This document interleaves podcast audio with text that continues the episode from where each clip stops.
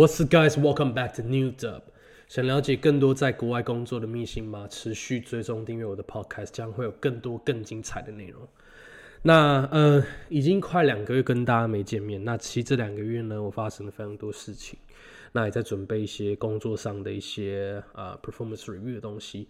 那至于细节是什么呢？我如果之后有机会的话，我问问看我 manager 可不可以讲。但是，嗯，我觉得是不要去讲这个东西会比较好啦，因为这有关于我的生死。OK。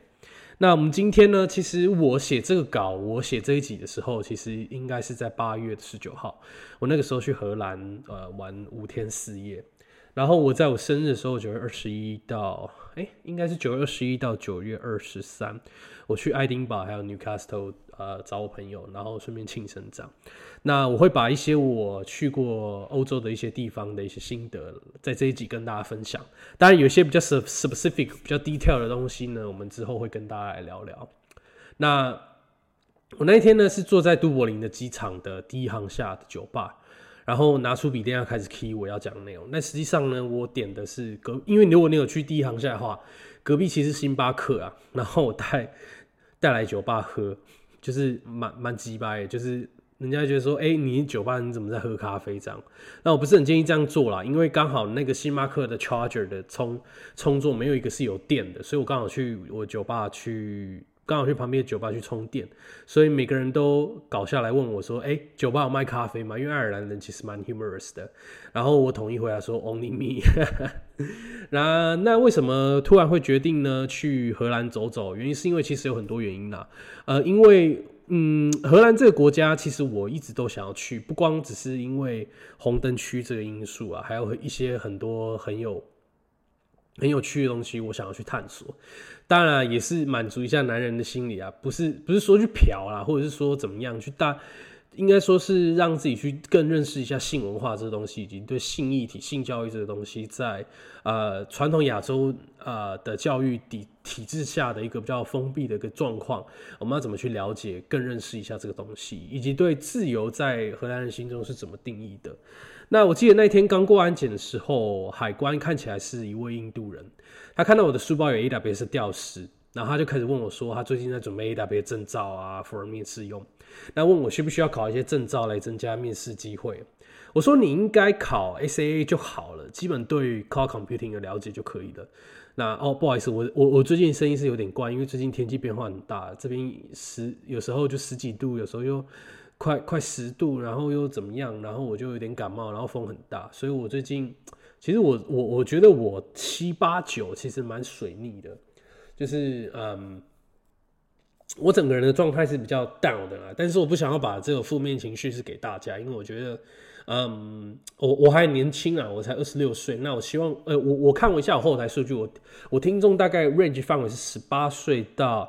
呃，四十几、五十几都有。那其实我是蛮鼓励大家用正面心态去面对你生活大小事的每一个挑战。那如果你在，比如说我在欧洲觉得很孤单，或者是呃，我当我当时候又遇到了被啊感情诈骗，那这后面我们讲。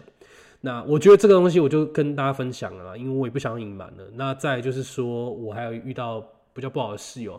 然后一些搬家的事情，然后再来是现在室友都很好，然后还有一些工作上遇到了一些挫折，那我觉得现在都越来越好了。那基本上这些东西，我觉得就是用更成熟、更正面、积极的态度来看待的话，那你的生活会比较好一点嘛。好。那我们回归刚刚讲的，我是说你对 Cloud Computing 有基本了解就好。那其他呢，我觉得都是呃 Linux 啊、Networking 这些知识。因为其实你看一下 AWS 的整个 Infrastructure，它整个是在很上面一层嘛。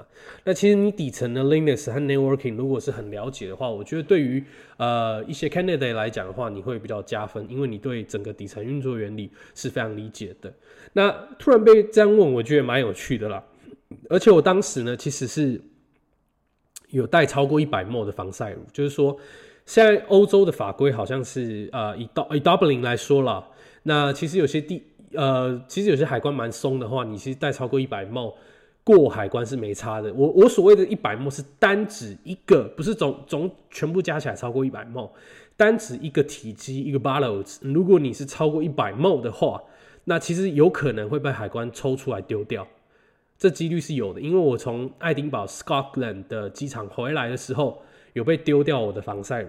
那这是我真的是觉得他蛮鸡掰的，因为我从都柏林跟 Amsterdam 回来的时候都没有这个问题，但是为什么 Scotland 就有？我就有跟他 argue 很久。那这个我们后面再说。但好像很多人这个对这个规定不是很清楚啦，所以一百沫不是总量，而是单一个液体的使用量就是一个 container，而不是 K 八十的 Docker 就只能一百沫，但总量呢，你可不可能超过一 L？但我发现很多没在管呢。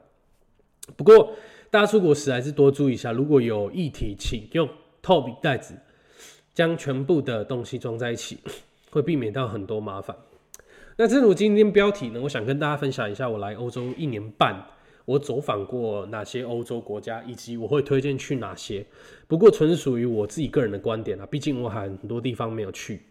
我目前去过就是捷克、奥地利，然后英国、法国、冰岛、荷兰、爱丁堡，差不多这些国家。Scotland。那其实我蛮想去西班牙的，因为我大学有修西班牙语，como te llamas, me llamo Enrique，诶，soy de Taiwan，soy de de Taiwanesa，的大概大概这些，因为我蛮喜欢 Legadon，me gusta Legadon mucho，所以我觉得西班牙应该是我下一个会去的地方。再是德国，我也蛮喜欢 Porsche 的。那因为我们家之前我我爸是做车的嘛，所以我对车有一些了解啦。OK。那 其实，如果你在欧洲工作啊，或者是打工度假，我觉得要到处玩的几率其实是很高的啦，不是很难啊，因为机票很便宜。你不要觉得很羡慕那些在欧洲工作的人，哎，为什么他们那么有钱有闲去工作，哎，去去玩这样？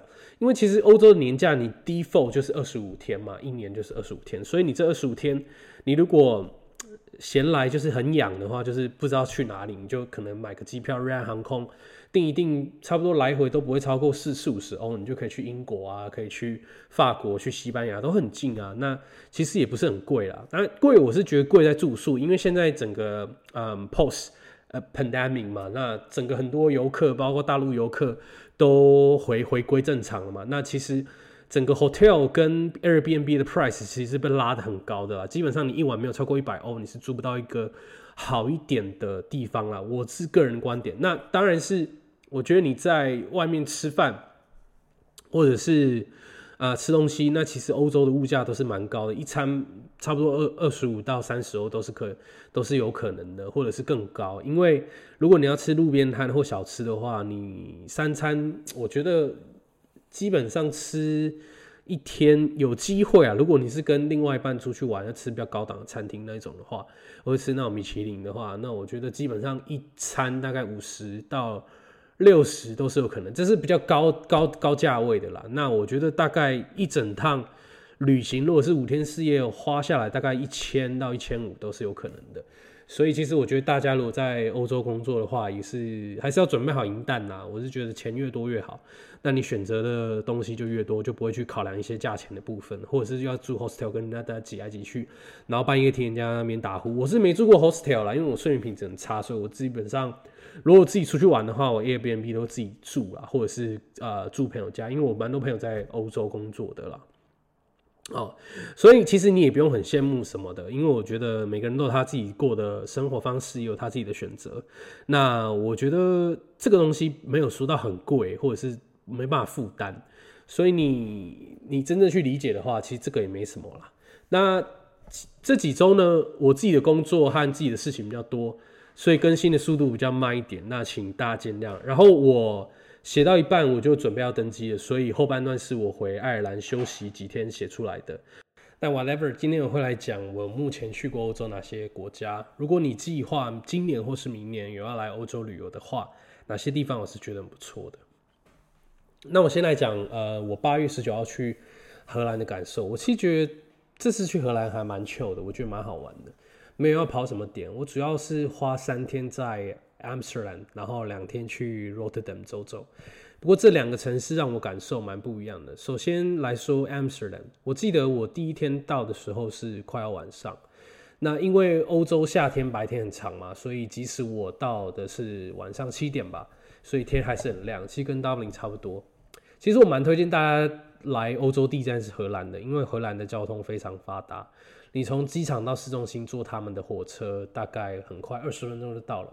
不像很多国家机场离市区真的是很远。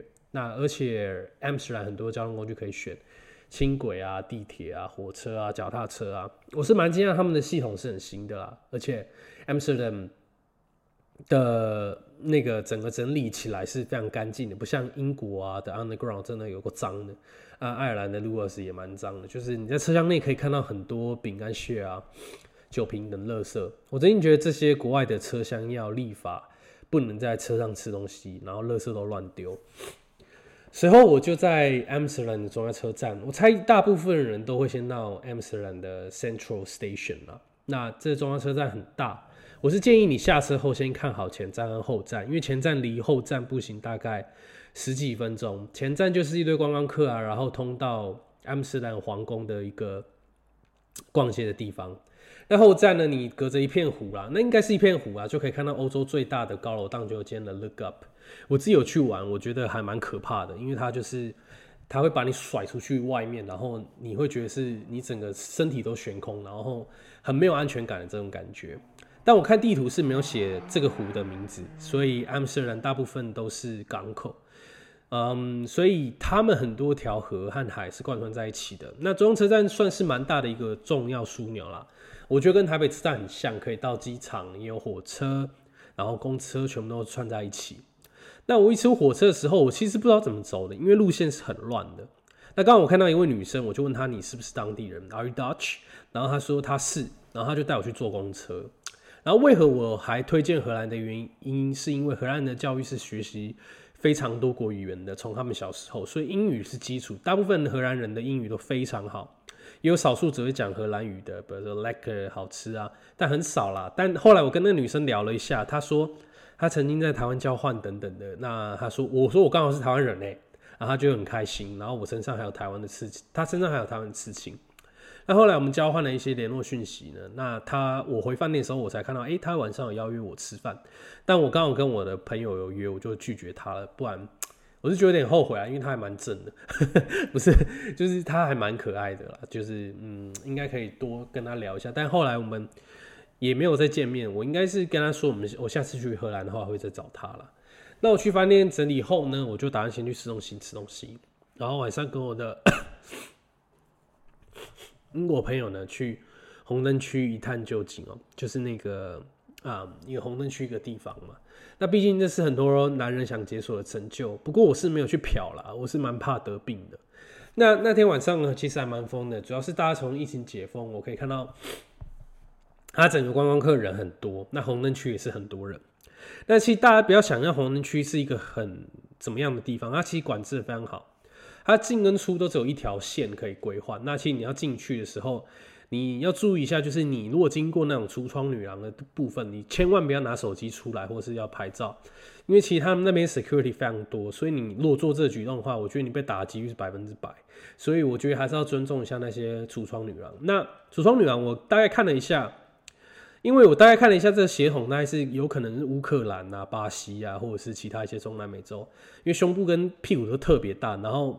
呃，感觉有整形的感觉，所以不是很合我的胃口啦。因为好像也没有什么亚洲女生，所以我觉得如果你要去玩的话，你还是注意一下。因为我觉得蛮呃，他们他们性质还是主要是在工作，所以我看进去的人其实很少啦，就是观光客大概是几几千人这样子走过去，但是进去在个位数吧。而且进去的人其实你可以看得出来，好像都是那种呃，有一点。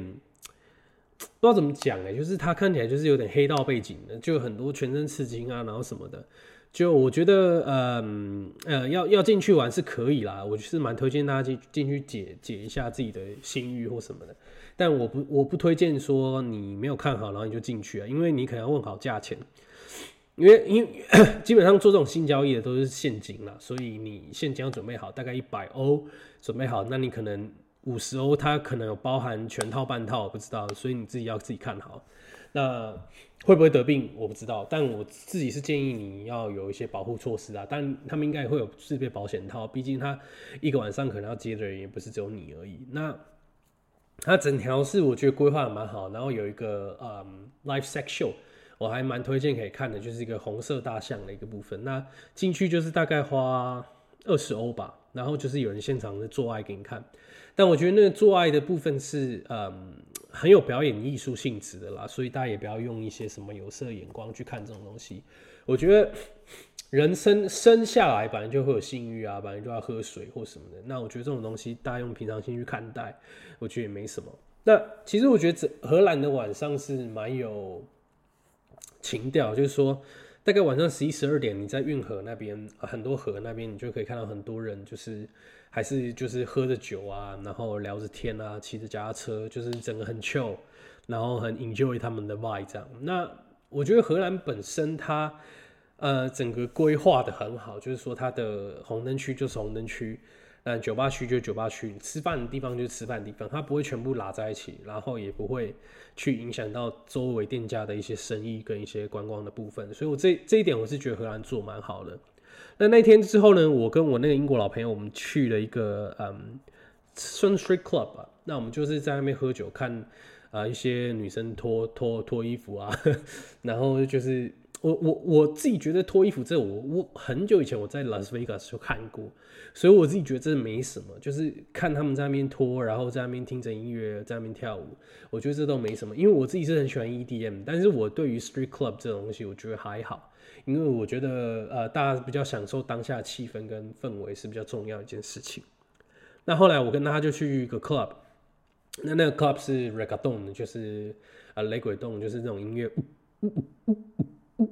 就那种 Spanish 的那种音乐啦。那我们在那天玩的很嗨，很开心。然后回到饭店的时候应该是两三点。可是我隔天早上九点要搭火车去 Rotterdam，大概一个小时半的一个呃火车的行程了。那我去 Rotterdam 的时候，我一到 Rotterdam，我觉得鹿特丹它比较不一样的地方，是因为它这边有被轰炸过，所以整个建筑是相对来讲 Amsterdam 是比较新的，所以你可以看到很多很 modern 的建筑，然后。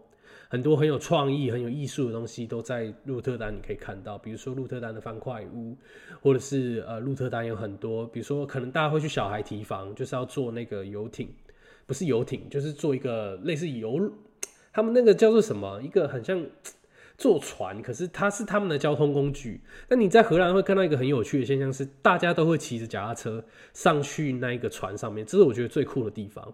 那它脚踏车，它有规划给脚踏车置放的一个地方，还有锁脚踏车的一个地方。所以我觉得荷兰人对脚踏车的嗯的那个痴迷啊，是非常的深的哦。就是说，你去荷兰的时候，你会发现用路权的第一名呢是呃脚踏车。啊，第二名是行人，第三名可能才是汽车或者是他们的大众工具。那如果你惹到脚踏车，我真的不知道你应该怎么办，因为其实他们脚踏车骑得非常凶。他妈人行道有时候跟脚踏车道用在一起，然后有时候不然走到那个脚踏车道，他们就叮叮叮，然后就就骂你说你怎么看的？你怎么走的？我就想说，哎，干我行人嘞，我不是行人最大吗？那可是，在荷兰不是这样子哦，荷兰是脚踏车最大啊，那你行人可能排第二。那在爱尔兰的话，脚踏车骑的比例没有那么高，但还是有啦。但我觉得走路的比例是比较高的，就是相对荷兰来说，骑在荷兰骑脚踏车是非常舒服的一件事情。我很推荐大家去荷兰骑脚踏车，因为它规划的非常好，每个地方几乎基本上都可以放脚踏车。那脚踏车也可以上很多交通工具啊，大众运输系统，比如说船啊、火车啊、嗯、轻轨啊，基本上都是有给脚踏车置放的一个地方。所以我个人来讲，我是蛮推荷兰的，就是当做一个起点，因为它可以贯穿很多欧洲的地方，那它交通系统是蛮方便的。那我去鹿特丹主要是 要去见我的一个大陆的网友啦，那他刚好没有空，那我们就。我就自己去走一走，那我去小孩提房啊，看那个风车村，然后看一些荷兰的一些以前早期他们怎么在做风车啊，做这些呃很传统的东西的部分。那我后来我鹿特丹大概待了两天吧，但是我在鹿特丹其实发生了一件有些有趣的事情，是我住的地方是市中心，然后那个 Airbnb 很赞，非常赞，但是我去的时候是刚好是荷兰。非常非常热的时候，就是大概二八二九度。然后我以为荷兰是没有蚊子的，所以我睡觉的时候基本上我都裸睡了。其实我很我已经很久没有穿着衣服睡觉，不管是多冷多热，我都是裸睡的部分。那我那一天呢，我就把窗户打开，那其实我不知道会有蚊子，那蚊子就跑进来了。我起来的时候就被咬到不行，那我就跟那个 M B M B 的老板我就抱怨了一下，我说为什么会有蚊子？他说啊，因为我们这边旁边有面向那个草丛花园，那 他也不知道为什么，就是夏天的时候荷兰蚊子这么多，其实基本上欧洲是不会有蚊子的啦，我是第一次遇到。那我除了这个抱怨以外，我就没有什么好抱怨的。那我是自己觉得是呃。你在住 Airbnb 之前，你可能要去调查好，它这 Airbnb 有没有什么一些相关的问题，或者是它 那个评价，你都要去看好。这样，哦，稍等我一下，哦，我的鼻涕。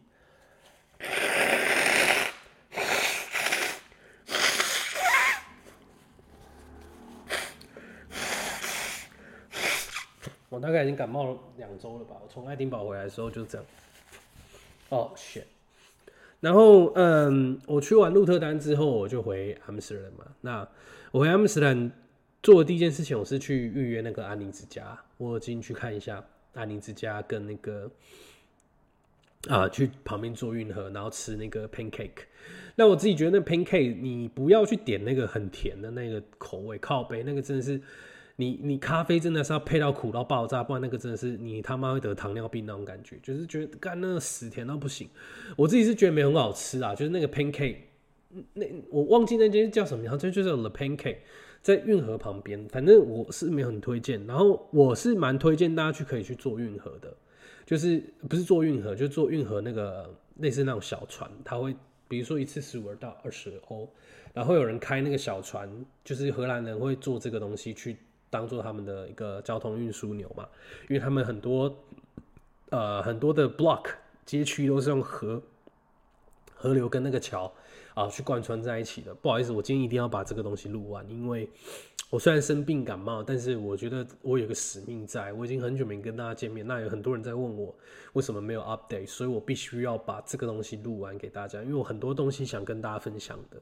我看到很多的事情，然后我在这这阵子反省了很多自己的一些事情，也有去很认真的去过每一天的生活。就是我觉得我这个频道的初衷还是要给大家一个比较正面的思考，以及呃我在欧洲看到所见所闻，我觉得把大家的眼界跟心思打开，这是我想要做的事情。那我我很推荐去做十五到二十欧的原因，是因为他那个船呢。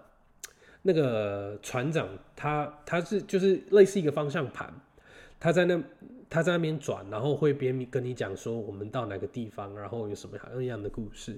我记得他跟我说一件事情，我非常印象深刻。他是说荷兰的那些房子嘛，你看那些房子是不是都有往前凸、往后凸这样？其实那是就是因为那个海平面上升，因为荷兰是啊填海造陆出来的一个地方，那海平面上升的部分导致它所谓的整个房子会往前倾。比如说一到三公分，或是往后倾一到三公分，那它的往上尖尖的地方，我去过，我进去过，因为我有个朋友在荷兰工作，然后他刚好租是租那一种啊荷兰式的公寓的房子，我进去过，那个是非常陡，非常陡，然后里面是非常小，你看外面是很漂亮，但是里面是很陡很挤的一个小地方，我觉得跟台北有点像，而且里面没有电梯。那他边讲边。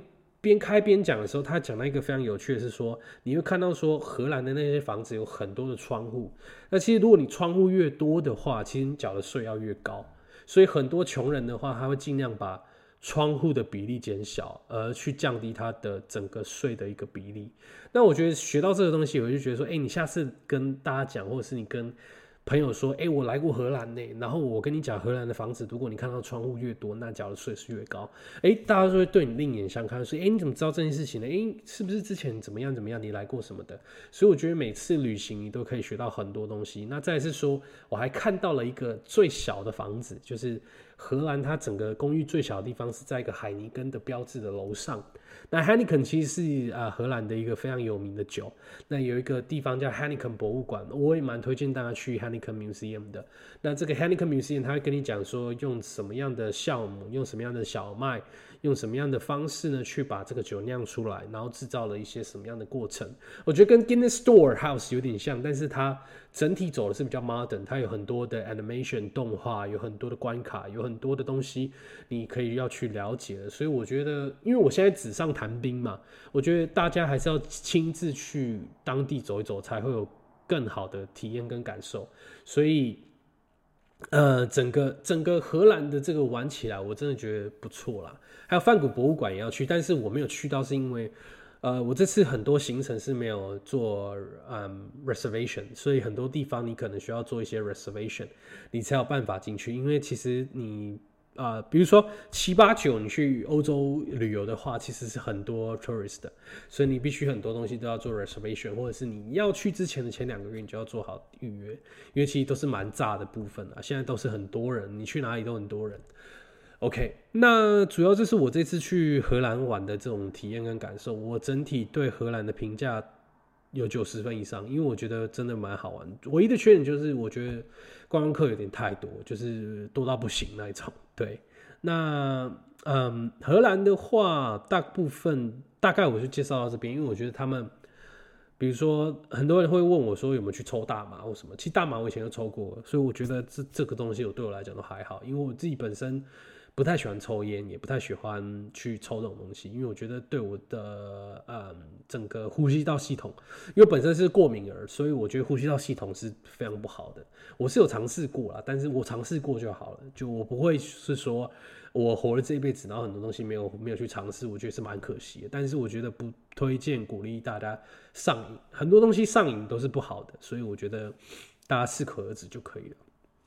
那。荷兰整个国家让我觉得就是很有朝气、很活力，那什么都开放，但是人民是很遵守整个交通秩序啊，整个嗯规则的。因为他们其实你在路上很少看到一些发酒疯或是打架闹事的人。相比都柏林来讲，我觉得荷兰治安是比都柏林在好好好几倍。我个人的观点呢，因为我在都柏林生活那么久，遇到那种小屁孩啊、傻小的干你啊，我真的是很想一巴掌给他死，你知道吗？干，可是我这里就不能打他，你知道吗？就是觉得。有时候是觉得，哎，在欧洲有些法律的东西，治安，尤其是治安这一块，我觉得跟台湾相对来讲没办法比。你说台湾那些黑道、什么流氓、什么立威的，我觉得那个都还好，基本上他们没事不会找你查，就是你有挡到他们利益，他找你查。但是欧洲不一样，就有些很北蓝的人，整天没事干，你知道吗？就是明明工作一大堆，外面一堆洗碗工，什么什什么小的。就很多工作他就不做，然后就是在那边整天要饭要钱。那我是看不懂，因为他们其实我跟你讲，他们福利真的很好。这个爱尔兰它这个国家它是有给 homeless 住的地方哦。但是为什么不住？我问过我爱尔兰的室友，他是说 homeless 住的地方可能有一些 drug dealer，那可能他们其实品质更不好，或者是他们可能在里面会被打会被欺负，所以他们宁愿去睡睡睡。那我觉得这个东西其实很好研究议题，毕竟。我没有认知到他们的出生的 background，我没有办法去随意的 criticize 他们。但是我自己个人认为是，你他妈好手好脚，为什么不去工作？这是我比较 confuse 的一点。好，那接下来呢，我要跟大家分享是说，因为我就分享最近我两次出国的一个经验嘛。那我九月二十一是我生日嘛？那我二十六岁生日哦，大家祝我生日快乐。那我希望我今年呢能够更好，那二十六岁能够更成熟，那看更多事情呢，能先掌握它底层的逻辑，然后才去把这些东西收集好，把这些 data point 啊资讯收集好。这也是我在 Amazon 学到了很多东西啊，比如说 die deep 啊，比如说嗯 have a backbone, it's a great commit。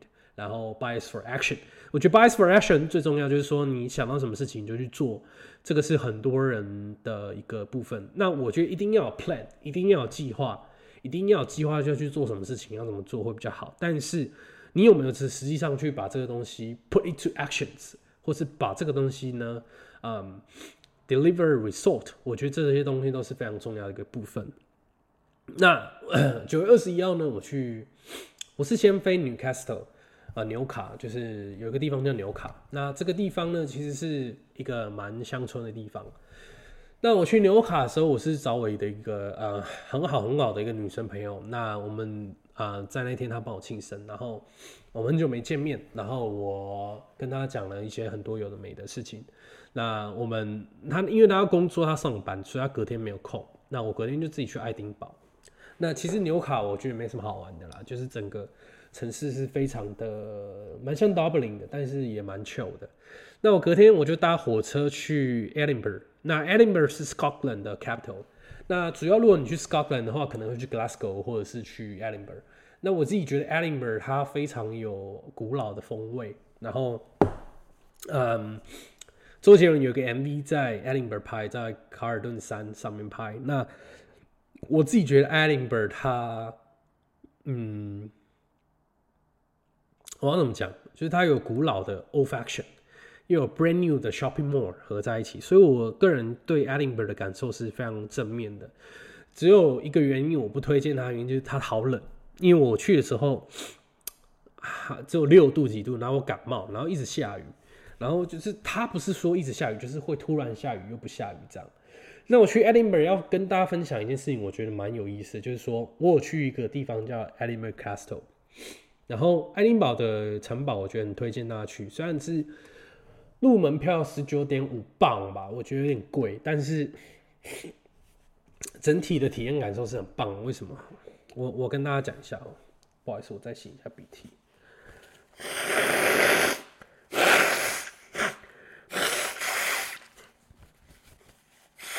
哦，shit！我这个 podcast 比较真实啊，就是不会去把一些 额外的声音去把它删掉，我就觉得保留原本的声音给大家听会比较好。就第一个是他，他进去，他不是只有 Edinburgh 的一个。指标啊，比如说一些炮台啊，或什么的，或者是一个很制制高点，然后你拍照这样。它里面其实有很多不同的主题，你可以进去去参观。然后它很多保留以前啊英国的大不列颠的一些历史，然后把这些历史呢变成一个 museum，然后它做成一个通道，然后把这个文物呢都保存下来。我觉得他做的规划是非常非常好，因为它每个主题都不一样。比如说有。呃，监狱的主题，然后有一些英国、爱尔兰、苏格兰、北爱的一些历史、爱恨情仇什么的都写在那里面。那也包括这个爱丁堡 Castle 它以前的功用是什么，然后保存了一些呃国王的一些 stone 啊，或者是一些呃以前爱丁堡它这个地方主要开会的地方在哪里，然后兵器库在哪里，然后以前关犯人的地方在哪里。它每个地方都有它的功用，然后这个炮台是用什么样的石头做起来的？那里面有一些给观光客买地摆威士忌的地方，我觉得这个东西都是它规划非常好的一个部分。那因为我又纸上谈兵了嘛，所以我不知道大家怎么去讲那个把那个画面感讲出来，因为我觉得不到震撼，因为我看过很多很漂亮的教堂、很漂亮的城堡，但是我觉得爱丁堡城堡是一个。会让你很感动的一个，他们把一五九五年从现在的东西 保留下来，然后保留非常完整。虽然这中间有经过一些修缮跟一些 recover，但是我觉得他把整个风味，包括它的气味，我觉得都保留的非常好。就是你其实也不会很远，就是你走一个小山坡就可以到的一个地方。那我在爱丁堡 Castle，我遇到了一个艺人，但他是一个香港的艺人，我不好意思说是谁。那她是一个女明星，呃，我觉得算有名，但我不能跟大家说是谁。那我有跟她聊了一下，但她有一点让我大开眼界，是她不是我们表面上看到的这样。嗯，我我我个人觉得她真的蛮 nice 的。然后她也有跟我说很多呃演艺圈的一些事情，因为她在等人嘛。那那个地方其实观光客蛮多，但他好像没有被认出来，只有我我我认出来，因为他很蛮低调，他戴着一个帽子这样。那我跟他聊了一聊，然后其实他有请我喝咖啡，我这 我真的蛮，我觉得蛮蛮嗯蛮奇特的一个感觉啦。对他有点年纪的，我觉得大家应该不是很认识啊。那我觉得他嗯真的还蛮好的。那他要跟我讲很多事情啊。对，那接下来我就去爱丁堡大学，我想要去看一下这个大学怎么样。但是我其中有一件事情，我觉得爱丁堡有个缺点，就是它。它的路都是上下坡，所以你可能走没多久你就觉得很累，因为它上下坡是抖动的非常厉害，就是有点像旧金山。sorry。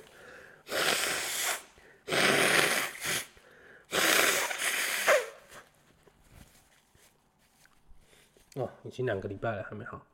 那 我觉得，我觉得你要准备一双很好穿的鞋啦，很好走的鞋。来去走爱丁堡整个地方。那我去爱丁堡大学，我一件事情非常非常非常 surprise。我记得是九月二十几号，二十二、二十三、二十二号。然后那一天其实是他们刚开学第一周。你可以看到他们学校有办那什么 orientation 第一周，welcome on board 什么的，类似这种东西。然后我去，我就是去，我就是很贱，我就想去图书馆看这些学生到底认不认真。因为爱丁堡在 QS 大概排二十几名嘛，就是蛮前面、蛮强的大学。我我非常意外哦，他们图书馆是满的。我再说一次，他们图书馆是满的。你要不要再再再说一次？他们图书馆是满的。然后再来是他们的餐厅，学生餐厅，大家都在看书。我非常意外，为什么？因为他们才刚开学，那他们怎么那么认真？那这个这这个事情给我一个很大的 shock，就是说我在台湾念书的时候，开学第一周有没有人在图书馆？完全没有，很少，基本上没有了。我敢保证台台新教都差不多了，那个水准而已了。所以我觉得欧洲很多大学，我听我朋友在 TCD，他开学第一周，他说图书馆是满的。我觉得欧洲很多大学其实蛮重视教育，然后给学生的压力是很大，所以这部分我觉得台湾真的要呃加强一下。我们觉得台湾教育真的是有一点问题啊，就是很多学生其实为了念大学，不知道在念啥小了，啊出来找不到工作，然后整天抱怨抱怨东抱怨西，然后去那边做 f 班 o u Uber E，我也是看不懂在干嘛。对，所以这件事情给我一个很大启发。所以我会觉得回来呃 A W S 工作可能要再认真一点，然后再把自己 burn out 一点，就是还不够认真了。我老坦坦白说，就是欧洲工作氛围比较俏那我觉得给自己的要求可能要再高一点。对，这是我目前看到的一个现象。那我去完之后，其实发现这些学生也不是死认真读书，他们是有一个 group 在 study，然后在讨论，然后再讲一些很有学识性的东西。我是觉得整个氛围是蛮好的。那 后面呢，我们可能会跟大家来聊一下。我觉得大概去爱丁堡，然后我蛮推荐大家也去爱丁堡玩的。然后整个交通枢纽也是蛮方便的，也是都在附近而已。那因为我今天真的状况也不太好，你知道鼻子鼻音也是一直蛮重。然后，嗯，我晚一点可能要去健身，就是还是去运动一下，然后看一下书，然后休息一下。这一周是大陆的黄金周。所以我们本身工作量会比较少一点，但是我们六日还是要上班，因为他们回来工作了啊。那呃嗯，我后面其实蛮想讲三道猴子的观影心得啦。那我主要讲两三点，第一个是说，我可以看到呃很多年轻人，其实我因为我现在二十六岁啊，我刚毕业的时候我大概二零二零毕业的，我三年前毕业嘛，呃毕业时候二十三岁，我毕业的时候也是很迷惘、很彷徨，就不知道自己要干嘛。我可能对 A W S 有点基础的了解，但是我其实整体的竞争力没有说到很高啦，也不是毕业什么名校，也没有说多会写程式语言，多会考 project 什么的，也没有做什么 side project，但我很认真、很努力的去考证照，去把自己的呃 visibility 提高，然后去 linking 考那很多人，然后去认识一些人，去聊一些东西。那我觉得自己的未来跟自己的命运其实都掌握在自己的手里了。我从来没想过我自己会进 AWS，我从来没想过我会在欧洲工作。但是这一切都好像都是呃命中注定安排好的。就是我从小我从小就想要去国外生活，想要去国外念书。那本来也有机会去啊，但是有一些家庭原因我就没有去了。那我觉得这些东西其实不要忘记你现在。的努力其实都是为了你未来五年到十年后的一个结果。可能你现在过得很苦，你现在觉得说干你娘，你娘每天都是工作到八九点十点，然后一两点或者才睡觉，这些好累好辛苦什么的。可是你要去有一个 long term thinking 去想说未来这对你是不是有帮助的？你看很多人现在爽，那你让他们去爽啊，他们可能之后没有没有钱了。没有这些资源去继续爽，可是你有啊，你有把自己的竞争力提升起来。你五到十年后，很多公司要你，很多公司找你去当 VP，那很多公司去找你做一些更高阶的经理的职位。那你再趁这些高阶经理的职位，你又去修一个 MBA 啊，比如说你在国外的话，你又去修一个临近欧洲大学的 MBA，或是你在台湾又去台大的在职专班，那你把自己的过去的这些东西洗掉嘛？那。我觉得人都要看往未来看嘛，你不要就是一直纠结在于现在人家对你的评价或什么的。我可能以前是这样，就是会觉得说，呃，我怎么又遇到不好啊什么的，自己又怎么会这样子啊什么的。可是我觉得你每天都如果一直呃沉溺在或者是一直沉浸在这个漩涡当中，我觉得你是不会进步的。所以大家要有一个更正面的思维，是说我们要怎么做会更好。然后别人给我们的 feedback，我们不要太 offensive 的去啊，很快就是说，哎，我没有啊，没这样啊。我其实觉得每一个人给你的 feedback，你都要去听进去，然后去做一些 thoroughly 的改变，而不是说别人点你一句，然后你就很，你就很像那种火把，就突然整个烧起来，就是哎干，他怎么这样讲我？其实我觉得没有必要，因为其实我觉得真正不关心你的人，他妈连一句话都不会想跟你讲。对我真的很堵拦的人，我这平常是不堵拦人的，但我如果真的很堵拦他，我第一件事叫封锁。我不会，我根本不会理他，因为这浪费我时间，你知道吗？所以我觉得很多人或是你同事给你的一些 feedback 也好或什么的，你都要听进去，然后去做一些彻底的改变。当然，你不可能让每个人都喜欢你啊，这件事情是非常困难的，因为 人在江湖嘛，身不由己啊，一定会有人讨厌你，一定会有人喜欢你。那讨厌你的人，你就不要去接触就好了，或者是他把一些很呃 critical 或者是有。有建设性的 feedback 听进去就好了，那你就跟他少接触就好了，你也不需要跟他去正面冲突或什么，大家都是混一口饭吃的嘛。他可能其实也不想要这样做。那喜欢你的人，那你必须要去珍惜他，因为其实这几率是很少的，没有人天生就下来就要喜欢你，或是对你百依百顺。你也不是什么大老板，说真的也不是什么咖。因为其实我我从台湾出国后，我发现。以前就是有一种那种岛屿思维，你知道吗？小岛思维就觉得自己很屌，自己在学校很屌什么的。可是，一出来你发现后，干妈的屌的人全部都是啊，一大堆啊，很多在我这个年纪的就在创业了，就是已经当什么 CEO，在纳斯达克准备要上市杀小的，或者说他已经干到很高阶主管，或者他已经 senior 的 engineer 什么的。所以我觉得，嗯，把自己姿态放低一点，然后成。呃，虚心的学习，然后三道猴子这种东西，我觉得呃，点出了很多台湾年轻人的一些困境跟问题，但我觉得都不是问题，只要你有心去改变，有心去做到自己要做的事。哦，刚被那个我们家的那个电铃打断，对，然后结果一定会是好的。那最后想要跟大家说的是说，在感情这一块啊，因为三道猴子里面有讲啊。我是觉得不要付，不要太快就把真心付出来，多观察一下，因为现在很多女生其实不怀好意啦。我我没有在批判女性或什么，或者是什么什么资资资源女权主义什么的。我很认同，就是女生其实长期以来，从以前到现在都被长期打压的一个部分。但是我觉得现在女权主义有点太过了，就是什么都是让女生。我觉得这个 I don't I don't agree with that。所以。你不要在我面前狗屁一些有的没的，因为我遇到的女生很多很多很有问题啦。但也不是说我有问题啊，当然是说我现在会更挑一点了，不会说他妈精虫上脑就会开始想要就去认识这女生呢。even 她很正然后什么，我身边正面朋友很多啦，所以我我不觉得就是说你们跟我讲那些有的没的，我我听得下去啊，因为我大概目前观察到的就是几种状态嘛。第一个就是说有些女生呢，我觉得你男生在认识女生可以。但是你不要太快付出，也不要太快去当舔狗。再来是说，你不要这么快就是炫出你的金钱上面的一些优势。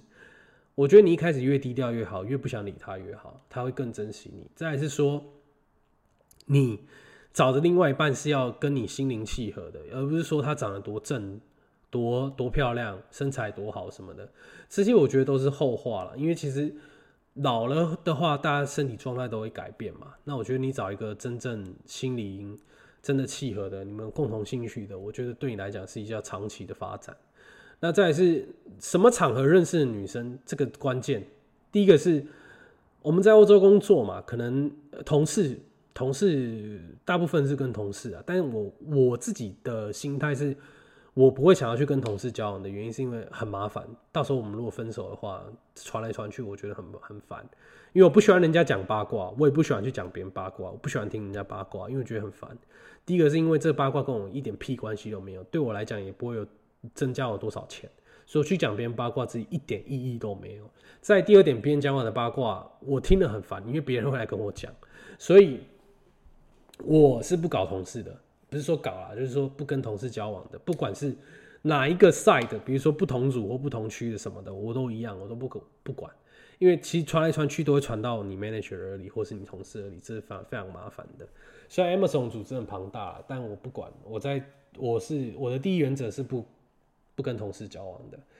在第二个原则是，我觉得因为很多可能你在这边可能在 bar 或是 club 认识的，我觉得 bar 认识的还可以，但你在 club 认识的女生，你就自己要注意，就是或者是你在 Bumble 听的，或者是其他交友软体认识的女生，你就要注意，你就可能要立下一个 red flag。因为你不知道他实际上的人格个性是什么样的。因为我像我前女友，她就是在 Bumble 认识的。那其实她有很多问题啊，我到后面再跟大家讲。那再是人种，哎，这个部分我就不太好好意思说了，因为我觉得，呃，我们公司上班的中国人没什么问题，老实讲。但我觉得在很多在都柏林念书的中国人，或是在嗯，海外的一些中国人是很有问题的，很有问题的，所以我觉得大家要去仔细的去好好的评估一下。我不是仇中哦，我也不是深绿哦，我是非常喜欢中国的。但我觉得我这几一年半感受下来，其实我被中国人害得很惨呐，包括我中国房东，包括我中国前室友，很多呃文化上的不同。我前女友也是中国人，那我觉得他。蛮多他们的点是蛮靠北的，就是呃，我之后再跟大家分享。那我觉得三道猴子这部分，我觉得大家可以去看。那我觉得也点出蛮多很多年轻人的一些问题。那也祝福大家，呃，因为中秋节过嘛，先祝大家中秋节快乐，然后再是国庆快乐嘛。然后这周六还是上一集，那也是讲一些比较深度的一些议题，财经或什么的。那希望我的频道呢，呢涵盖的东西可以比较多、比较广、比较深。那也谢谢大家的支持，也谢谢大家的对我的关心。那其实我一切都很好。那我这些痛苦呢，或者是这些挫折，我都觉得会过去。那怎样才可以变成更强大的自己？那我觉得自己要去把这些东西当成是自己的养分。那在未来呢，你就会更变得更好。See you guys, love you guys, stay tuned, bye bye.